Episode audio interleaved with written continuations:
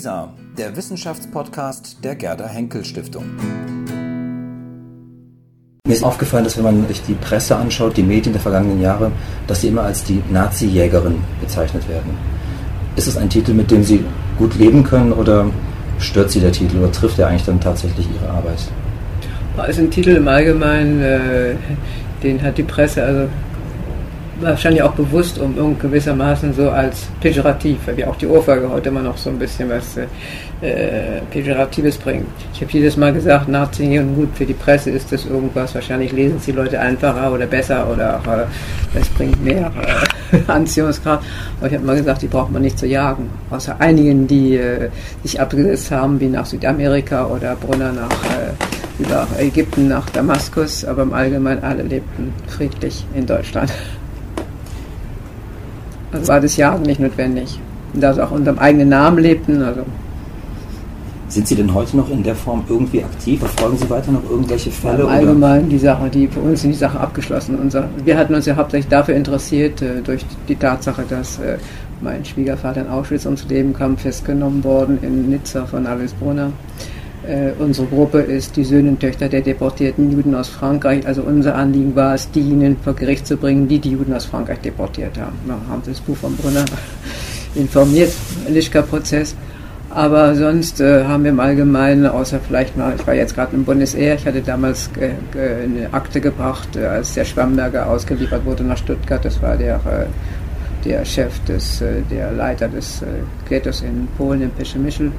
Aber sonst im Allgemeinen haben wir uns auf diejenigen bezogen, die in Frankreich tätig waren und auch auf diejenigen, die also sogenannten Schreibtischtäter, wie man das bei uns in Deutschland sagt, also die äh, die Befehle gegeben haben und nicht die ausführenden Kräfte, wie jetzt zum Beispiel der Prozess in München, der ist nicht, er ist nicht mal Deutscher, er ist Ukraine, ein Ausführender und in einem so schlechten Gesundheitszustand, dass so ein Prozess also wirklich nichts bringt. Die Zentrale in Ludwigsburg hat jetzt nach eigener Auskunft noch 90 äh, Fälle, die sie noch bearbeitet, also die sie noch sozusagen verfolgt. Kann man davon ausgehen, dass die Suche nach ehemaligen NS-Verbrechern, die in Deutschland untergekommen sind, dass die irgendwann auch mal zu Ende sein wird? Oder wird in Deutschland untergekommen ist, gibt es eigentlich nicht. Denn diejenigen, die wir gefunden haben, lebten alle unter ihren eigenen Namen.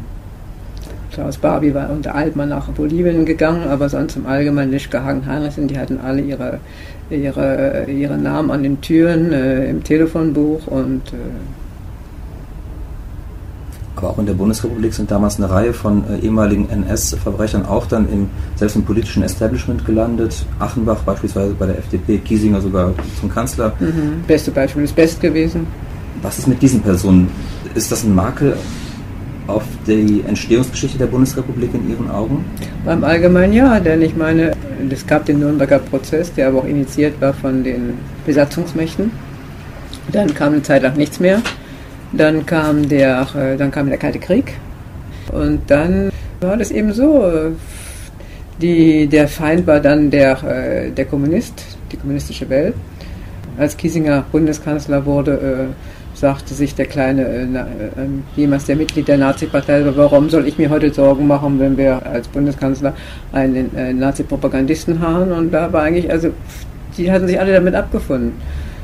Es gab wohl ein paar Gruppen wie VVN, die Verfolgten des Naziregimes, die dann immer noch weitermachten. Das Braunbuch in der DDR natürlich, wo die aufgezeichnet wurden.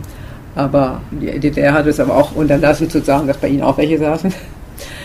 Aber äh, da war kein, da war wirklich kein, kein Drang gewesen, irgendwas zu tun, ja. Ich sagte, also wir hatten die Sache Kissinger, warum auch? Äh, ich lebte in Paris und äh, als Deutsche hier rübergekommen, äh, habe dann meinen Mann kennengelernt, der, dessen Vater ums Leben kam. Wir haben geheiratet. Ich habe dann als erste, äh, war dann Anfang Deutsch-Französischen Jugendwerk, als es gegründet wurde. Und als ich dann nach drei Artikeln, also sagte, als Deutsche, die hier lebte, wohl verheiratet mit einem Franzosen, auch Französin geworden, ist es für mich unmöglich, dass ein Mann wie Kiesinger Bundeskanzler werden soll. Das Deutsche Jugendwerk hatte natürlich sofort reagiert mit der Entlassung obwohl im Vorstand auch äh, NS-Verbrecher waren, die dann äh, leise den Vorstand verließen, aber da hat sich auch niemand da irgendwie darüber aufgeregt. Äh, da gab es im Vorstand, waren auch im französischen Seite, war ein Rowan, ein, ein, Historiker, oder Alfred Grosser, wahrscheinlich kennen Sie ihn auch, äh, die Angestellten des Bundes, äh, des Jugendwerks. Niemand hatte sich irgendwie hinter mich gestellt gesagt, was du gemacht hast, Beate, war richtig. Und äh, dann habe ich begriffen eben, dass es nicht so einfach ist, etwas äh, die, Kiesinger, die Wahrheit von Kiesinger äh, in die Zeitung zu bringen, auch nicht einfach äh, ihn zum Rücktritt zu zwingen. Und ähm, ich würde sagen, dann begann eben die Arbeit meines Mannes, der Historiker war, äh, ist auch noch ein Rechtsanwalt, dann später die, die Recherchen, das natürlich Serge hauptsächlich durchgeführt hat. Und dann äh, jeden, jeden, jeden Fall, den wir aufgenommen haben, mit dem wir uns beschäftigt haben, das war ein Fall, in dem wir also erstmal Dokumentation zusammenstellten. Wie kommt man dahinter, dass hinter dem Namen Altmann sich tatsächlich Klaus Barbie versteckt? Wie kann man sich diese Recherche genau vorstellen? Wie kann man diese Kette der Indizien zu einer heißen Spur sozusagen überführen? Oh, Sie wissen, also ich meine, äh, ich will da nicht so groß ausgreifen, aber äh, wir hatten ja, äh, das war 71, als mein Mann aus dem jüdischen Dokumentationszentrum, die bekam ein, ähm, ein Schreiben, hatte VVN, glaube ich, an sie geschickt, und zwar war das Einstellungsverfahren. VVN hatte damals Strafantrag gestellt gegen Klaus Bauer-Wiebel, obwohl sie wussten, dass er nicht mehr in Deutschland war. Und dann die Staatsanwaltschaft in München hatte das Verfahren eingestellt aufgrund der Tatsache, dass die VVN hatte angegeben, äh, Deportation der jüdischen Kinder aus dem Kinder von Isieux und dann Hin Hinrichtung von äh, Widerstandskämpfern vor Montluc. Und der äh, deutsche Staatsanwalt äh, hatte dann gesagt, also für die äh, Erschießung der äh, Widerstandskämpfer und Juden gibt es keine Augenzeugen. Und was die Deportation der jüdischen Kinder äh, im April 1944, kurz vor Kriegsende anbetrifft, könnte nicht der subjektive Beweis erbracht werden, dass Barbie das Schicksal der Kinder kennen musste. Und das war also für uns ein Auslöser zu sagen, also meine vor allen Dingen hatten wir dann schon begonnen, 1971 mit der äh, Aufdeckung der NS-Verbrecher wie Lischke Hagen-Heinrichsen. Also wir dachten, wenn der äh, äh, Staatsanwalt in München diese Argumentation durchbringt, wird sich der Staatsanwalt, wenn das Verfahren in, in Köln eingeleitet wird, darauf stützen sagen, äh, bringen Sie den äh, subjektiven Beweis, dass Lischke Hagen-Heinrichsen das Schicksal der aus Frankreich deportierten Juden kannten, das heißt für den Tod. Und äh, das war eigentlich erstmal demonstrieren mit Widerstandskämpfern aus Lyon. Ich hatte dann zwei jüdische Mütter gefunden, deren Kinder aus Isieux deportiert wurden. Mit der ersten äh, hatten wir den Hungerstreik ähm, begonnen in, vor dem Gericht in äh, München, wo der Staatsanwalt eben das Verfahren eingestellt hatte, äh, der dann nach, äh, nach obwohl sie dann als er dann den ganzen Tag dort saß. Sie war selbst deportiert worden und sagte, gut, also das Verfahren würde ich ja gerne wieder aufnehmen, aber ich brauche äh, irgendwie Material. Äh, bringen Sie mir den Beweis, dass äh, Barbie das Schicksal kannte. Mein Mann hatte dann recherchiert, wir hatten jemanden gefunden, der war, äh, im, arbeitete an einer jüdischen Hilfsorganisation, äh, äh, er war Rechtsanwalt dann hier in Paris, also in Auffall, arbeitete sogar als Berater für die deutsche Botschaft in Wiedergutmachung. Und äh, der hatte Barbie mal eines Tages in Lyon aufgesucht, weil äh, er intervenierte für die, gegen die Erschießung von Widerstandskämpfern, die erschossen werden sollte. Und daraufhin hat ihm Barbie gesagt, äh, anstatt sie an, im Fort Monique zu erschießen, vielleicht sollte man sie in Arbeitsansatz vom Osten verbringen. Daran hatte Barbie gesagt, also erschießen oder deportieren, das Schicksal ist das gleiche. Also für den Staatsanwalt in München war das eben der Beweis, dass das Verfahren wieder aufgenommen werden konnte. Und da kam eben äh, aus, von einem jungen Mann, Herbert John aus Lima, äh, der also Barbie kannte, der war ja dann der Nachbar. In der Süddeutschen Zeitung war das Foto von Barbie veröffentlicht und der erkannte in dem Barbie-Foto das Gesicht von, von äh, Klaus Altmann, Geschäftsmann aus Bolivien, der also eben in Lima lebte. Ich glaube, seine Frau konnte die Höhe in Bolivien, La Paz nicht vertragen. Und der trat dann an mich heran über den Staatsanwalt in München. Und wir bekamen dann die Fotos von äh, Altmann, und daraufhin hatten wir dann eben entschlossen, dass wir äh, irgendwas machen mussten. Die Franzosen wollten keine Auslieferung an Lima stellen, weil die da äh, in nuklearen Sachen mit Lima zusammengearbeitet hatten, wollten also die nicht riskieren. Daraufhin hatte ich meine Akten zusammengetragen, bin nach Lima gereist und als Barbie das erfuhr, ist er also nach Bolivien abgedampft, denn er war bolivianischer Staatsbürger. Und erste Demonstration in La Paz war also um den Minister, Justizminister und äh, die Akten zu überbringen, dass Klaus Altmann Klaus Barbie ist. Und äh, dann eine zweite Demonstration mit einer anderen jüdischen Mutter, äh, um eben die Auslieferung zu fordern, die natürlich dann natürlich abgelehnt wurde. Und wir hatten dann eben auch durch eine deutsche Freundin, den Film haben Sie gesehen, die La Trappe Hast du den Film? Diesen ja, meine deutsche Freundin, die hatte dann also ständig, war dort gewesen, hatte dann eben auch äh, Barbie überwacht und äh, hatte, mein Mann hatte dann auch, äh, wahrscheinlich wissen Sie es auch dann, versucht mit ähm, Freunden, das war, wir kannten sehr gut hier äh, Regis Debré, der ich glaube nicht so Details so geben. Und Regis Debré hatte eher so gute Kontakte zu den äh, äh, Bolivianern, die äh, nach Chile gegangen sind und äh, äh, besonders einer Gustavo Sanchez Salazar. Und dann war das eben auch ein Projekt, äh, Barbie in Bolivien zu entführen, nach äh, Chile zu verbringen. Es war die Zeit unter Allende. Und dann mit dem Boot, mit dem Schiff nach Frankreich über French Guiana. Was natürlich nicht klappte. Das Auto, was die angekauft hat, hat einen Unfall gehabt. Nach, äh, die Sache fiel äh, ins, ins Wasser. Und, äh, aber immerhin, als dann äh, die neue Regierung geschaffen wurde, das war die sozialistische, hatten wir eben unseren guten Freund Gustavo Sanchez Salazar, der kam in diese Regierung zurück als äh, äh, Staatssekretär und der sich dann dafür eingesetzt hatte. Und Herr Regis Debré war in der Zwischenzeit Mitarbeiter von François Mitterrand, dem Präsidenten geworden, der natürlich auch Mitterrand mit uns zusammen Druck aufübt. Da muss was getan werden. Die Auslieferung muss nicht ausliefern, aber wir müssen erreichen, dass äh, Barbie äh, nach Frankreich zurückkommt. Das war ja keine Extradition. Der ist ja dann, Gustavo Salazar hat ihm die Staatsangehörigkeit aberkannt, ins, ins Flugzeug, Sie wissen im Film, und dann von den Gendarmen French Guiana empfangen genommen und dann vor Montluc. Also das war eine Aktion, die, äh, ich sagte, die wir äh, durchgeführt hatten. Tatsache, dass wir also vorher die Sache vorbereitet hatten, dass also Barbie in alle Munde kam. Äh, er war ja vorher schon bekannt natürlich gewesen in Frankreich, bevor die Sache begann. er war derjenige, der Jean Moulin, den Helden der französischen, des inneren Widerstandes, festgenommen zu Tode gefoltert hatte. Aber ich würde sagen, die Gruppe dann, die Freunde von Jean Moulin, von dem Freundeskreis Jean Moulin, waren eigentlich wenig aktiv gewesen das sagt er, also muss wirklich verdanken auch diesen beiden jüdischen Müttern, die sich da stark engagiert hatten und die ganzen Demonstrationen, also wir wahnsinnig aufmerksam erreicht hatten.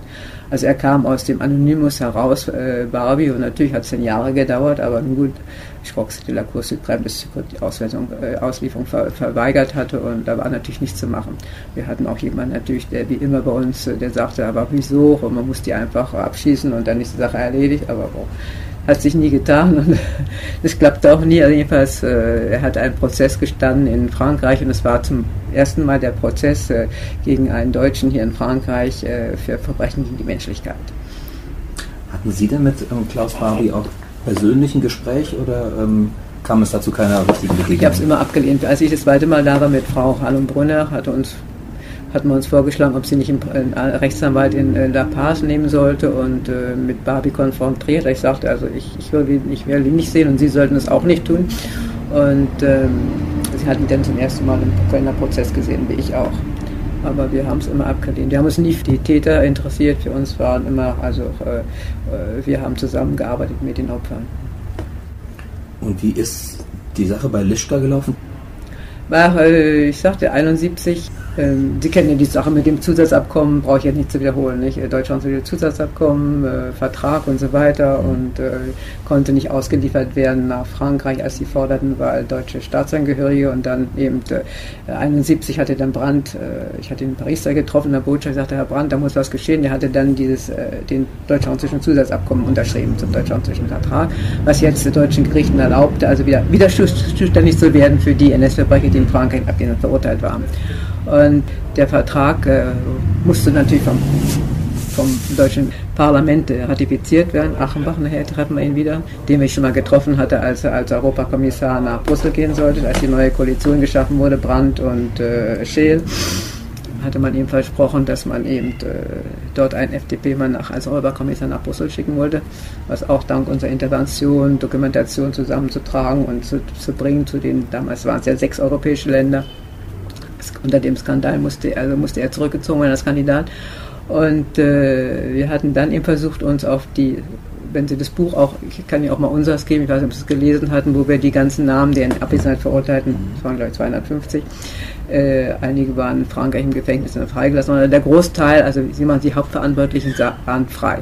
Und äh, wir haben uns dann versucht, auf die drei Hauptverantwortlichen zu konzentrieren. Und äh, für Lischka zum Beispiel wussten wir, dass er, äh, der war ja in, in, in tschechischer Gefangenschaft gewesen, äh, ist dann äh, freigelassen worden. Und, wir dachten, und war 39 ähm, war er Chef der Gestapo in Köln. Und wir dachten, gut, wenn der jetzt freigelassen wird, wahrscheinlich wird er versuchen, seine Frau irgendwie wieder aufzufinden. Ich glaube, die war vorher verheiratet. Seine Frau wiederzufinden und wo können die sich niederlassen? In Köln, wo er noch gute Freunde in der Polizei hatte. Und dann, äh, dort, damals war dieser internationale Telefondienst, äh, es gibt einen Kurt Lischka in Köln und äh, die sagte dann auch sofort, ja, Bergisch-Gladbacher Straße und Telefon. Und dann haben Sie einfach den Kontakt dann gesucht oder haben Sie sozusagen dann jemanden zwischengeschaltet, der gesagt hat, da wohnt übrigens ein ehemaliger NS-Verbrecher? Weil mit mich, ich gehe nochmal weiter mit, dann hatten wir, also wir hatten, wir hatten Linschke genommen, wir hatten Herbert Hagen genommen und äh, Ernst Heinrichsen. Für mhm. Heinrichsen wussten wir auch, der war, hatte schon während des Krieges studiert, Jura, und wir dachten nach dem Krieg, was kann er werden, Rechtsanwalt oder äh, Richter. Und Richter war ein bisschen, da war die Kampagne schon Richter aus den Ämtern zu entlassen. Und äh, Rechtsanwalt, wir haben dann alle, äh, wie sagt man im Deutschen, diese äh, Bar Association da abgeklappert und äh, sind in Bayern dann auch in, auf den, äh, auf Miltenberg, Burgstadt war ja nicht, Bürgermeister war an Miltenberg und äh, Rechtsanwalt in Burgstadt oder wie es war. Über die Rechtsanwaltskammern. Ja, und boah, wir hatten seinen Namen auch gehabt. Herbert Hagen hatten wir auch gefunden, ich weiß nicht mehr wie. Und Warstein. Und äh, boah, das war's. Und jetzt hatten wir also, äh, wir hatten dann also, äh, oh, Sie kennen auch diese Fotos von Lischka. Wir, hatten dann vom Französisch, vom, als wir diese Sache dann äh, in, äh, in Gang setzen, mussten wir natürlich also Aufmerksamkeit erregen und die aus der Anonymität herausziehen. Das erste war eben, äh, als wir sahen, dass überhaupt nichts in Gange kommt, haben wir versucht, Lischka nach, zu entführen und nach Frankreich zu verbringen. Damals hätte die, die französische Justiz, das Militärgericht ihn noch verurteilen können. Und bon, das, die Sache ist nicht gelungen. Äh, wir haben aber dann, als wir zurückkamen aus Köln, habe ich dann der, der, Presse gesagt, also hier ist eine Gruppe von jungen Juden aus Frankreich gekommen, die den S-Verbrecher Lischka entführen wollten, weil er nicht bestraft wird. Und daraufhin äh, hat die deutsche Presse dann eben das veröffentlicht, fragten dann auch, wer wird der Zweite sein, Herbert Hagen, da hatten wir schon die beiden zwei in, den, in der Presse. Und dann äh, eben kam lange nichts und dann waren eben diese ständigen Aktionen der FISIFI, äh, damals waren wir noch nicht die Gruppe in, in, dem Sinne, aber mit jungen Juden aus Frankreich, Widerstandskämpfern, die verschiedenen Aktionen, die wir in Deutschland durchgeführt haben, legal, meistens illegal, um eben Aufmerksamkeit zu erreichen.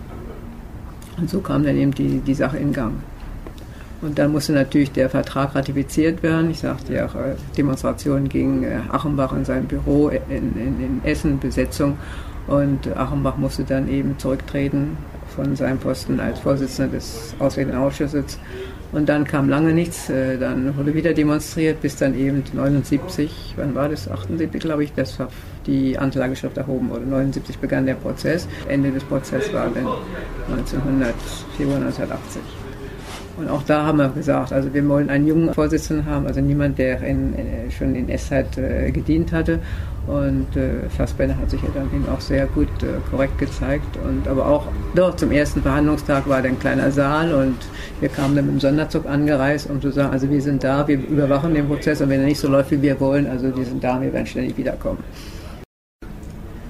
Was würden Sie im Nachhinein sagen, hat Sie dazu bewogen, so aktiv zu werden in dem Ausmaß, in dem sie dann tatsächlich waren. Das war ja sozusagen eine Lebensaufgabe irgendwann geworden. War das auch aus, aus einer Art Bringschuld heraus, weil sie von Haus aus von Geburt an Deutsche sind? Oder hat das eher mit dem Schicksal ihres Mannes zu tun und, und dessen Vater? Oder was waren die Beweggründe, sich da so aktiv und Beides. Mein, mein, mein Schwiegervater ist äh, in Auschwitz ums Leben gekommen. Mein Vater äh, diente in der deutschen Wehrmacht. Gott sei Dank hatte eine Lungenentzündung in Russland bekommen, wurde dann von der Ostfront zurück nach Deutschland verbracht und konnte dann in einem Büro bis Kriegsende seine Arbeit verbringen und wurde dann von den Engländern festgenommen, kam nach 45 wieder frei und hat dann unsere Familie wieder, wir konnten uns dann zusammensetzen. Mein Vater kam, holte seine Frau und seine Tochter aus Havelberg, wo wir evakuiert waren. Und äh, bon, äh, als ich nach Frankreich kam 1960, war es für mich äh, irgendwie eine gewissermaßen eine Aufgabe als Deutsche etwas zu tun, um nicht zu sagen, also war damals noch ein bisschen 60, dass man die Deutschen ein bisschen äh, äh über die Schulter ansah und äh, bon, ich wollte zumindest, äh, da ich mich nicht schuldig fühlte, dass Hans und Sophie Scholl gab, die reagiert haben, die, äh, und dann, die exekutiert wurden, weil sie eben sich den Nazis widersetzt hatten. Aber zumindest äh, konnte man was tun, um sich als moralisch und historisch zu engagieren. Und ich sagte, die erste Sache war Kiesinger gewesen und dann jetzt mit dem Lischka-Prozess äh, schon Meine Freunde waren jetzt diejenigen, deren Eltern durch Lichtenhagen deportiert wurden, Eltern oder Geschwister oder Großeltern. Und äh, dann haben wir eben gemerkt, dass die deutsche politische Gesellschaft nicht reagieren wollte. Und da haben wir unsere Mittel geändert mit illegalen Aktionen, um Druck auf die deutsche Gesellschaft auszuüben. Und so sind wir eben äh, haben wir es geschafft, dass der Prozess in, in, in, Köln angestrebt wurde, dass er stattfand und dass es zur Verurteilung kam, die natürlich nicht höher sein konnten als das, was es gab, denn es war ja es war nicht Verbrechen gegen die Menschlichkeit, es war eben ja nur äh, Beihilfe zum Mord. Und da war, ich, das höchste, glaube ich, 15 Jahre gewesen. Sie haben das gerade kurz angesprochen, das gesellschaftliche Klima, in dem damals Ihre Aktionen auch stattgefunden haben. Hat sich das im Rückblick auch verändert, wenn man die 60er Jahre betrachtet und dann eben die 70er Jahre auch mit der sozialliberalen Koalition. Also ich würde sagen, ich, ich, kenne keine Partei, die sich irgendwie sehr engagiert hatte. Ich sagte, Brandt hatte den Achenbach als Europakommissar nach äh, Brüssel geschickt und ich würde sagen, durch alle Parteien hindurch war eigentlich nie ein großes Interesse gewesen, die Prozesse anzustreben. Und in der Gesellschaft haben Sie bei den Medien da viel Aufmerksamkeit gefunden? Die Medien im Allgemeinen waren ziemlich loyal uns gegenüber. Also ich meine, als wir damals die ganzen Demonstrationen gegen Lischka, wir haben ja dort meistens in, äh, vor seinem Büro demonstriert, ins eingeschlagene Fensterscheiben, der Prozess derjenigen, die eben dort demonstriert hatten.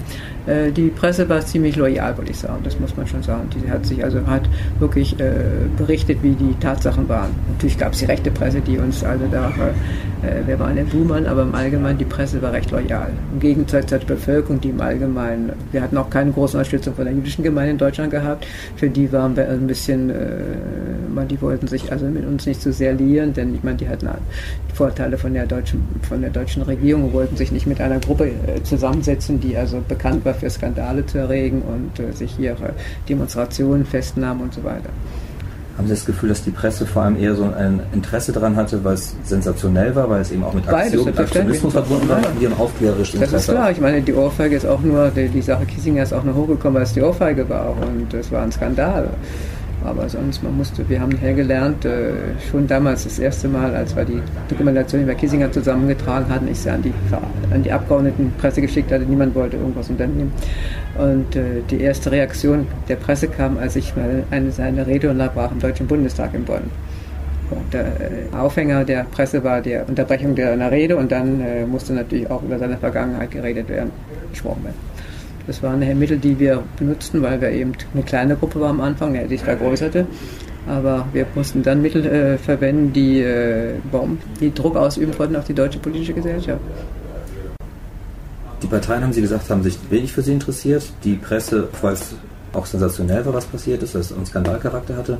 Wie sieht es aus mit der Wissenschaft? Hatten Sie Unterstützung auch aus der Geschichtswissenschaft, die im Grunde auch hätte da einen Beitrag leisten können? Wir, wir haben, haben unsere Bücher, wir haben hier in Paris, Sie haben das hier, haben sie mit, wir hatten eins gemacht mit Billig zusammen. Billig war ja unser, der Zeuge im Kissinger-Prozess, wo eben der, Kiesinger geladen, weil der nicht kam, aber äh, ich dann einen, den Billig mitbrachte, den, der arbeitete damals Historiker im, im jüdischen Dokumentationszentrum und als ich die Akten dort einsah und ich ihn fragte, Herr äh, Billig, äh, glauben Sie, dass ich Kiesinger ohrfeigen kann, um seine Vergangenheit, auf seine Vergangenheit aufmerksam zu machen? Nein, warum nicht? Und äh, in dem zweiten Ab äh, Berufungsprozess sagte ich, also ich möchte gerne diesen Zeugen bringen, der mich ermutigt hat. Und natürlich der Prozess wurde nach äh, einigen Stunden abgesetzt und auf, später verschoben, dann unter Brand, äh, Amnestie. Dann war erst vier Monate auf Bewährung, dann Amnestie. Aber ähm, wir hatten dann in die DDR, hatte uns geholfen, also, also Bücher zu publizieren, also das, zu drucken. Äh, wir hatten dann hier billig gehabt, wir hatten, äh, also aus Deutschland kam niemand. Das heißt, Böll hat mir die Roten geschickt zum Prozess und äh, dann kam in der Zeit diese Polemik zwischen Böll und Gras. Äh, Gras sagte, man hätte, äh, ich hätte nicht ohrfeigen sollen und äh, Gras hätte, Böll hätte nicht die Rosen schicken sollen und dann äh, begründete Böll, warum er das getan hat. Aber sonst. Äh, Wenn Sie im Rückblick diese ganzen Aktionen, die Enttarnungsaktionen anschauen, von welcher würden Sie sagen, dass diese für Sie die wichtigste war oder welche Ihnen am meisten bedeutet, welche Ihnen am ehesten vielleicht auch eine Genugtuung verschafft hat?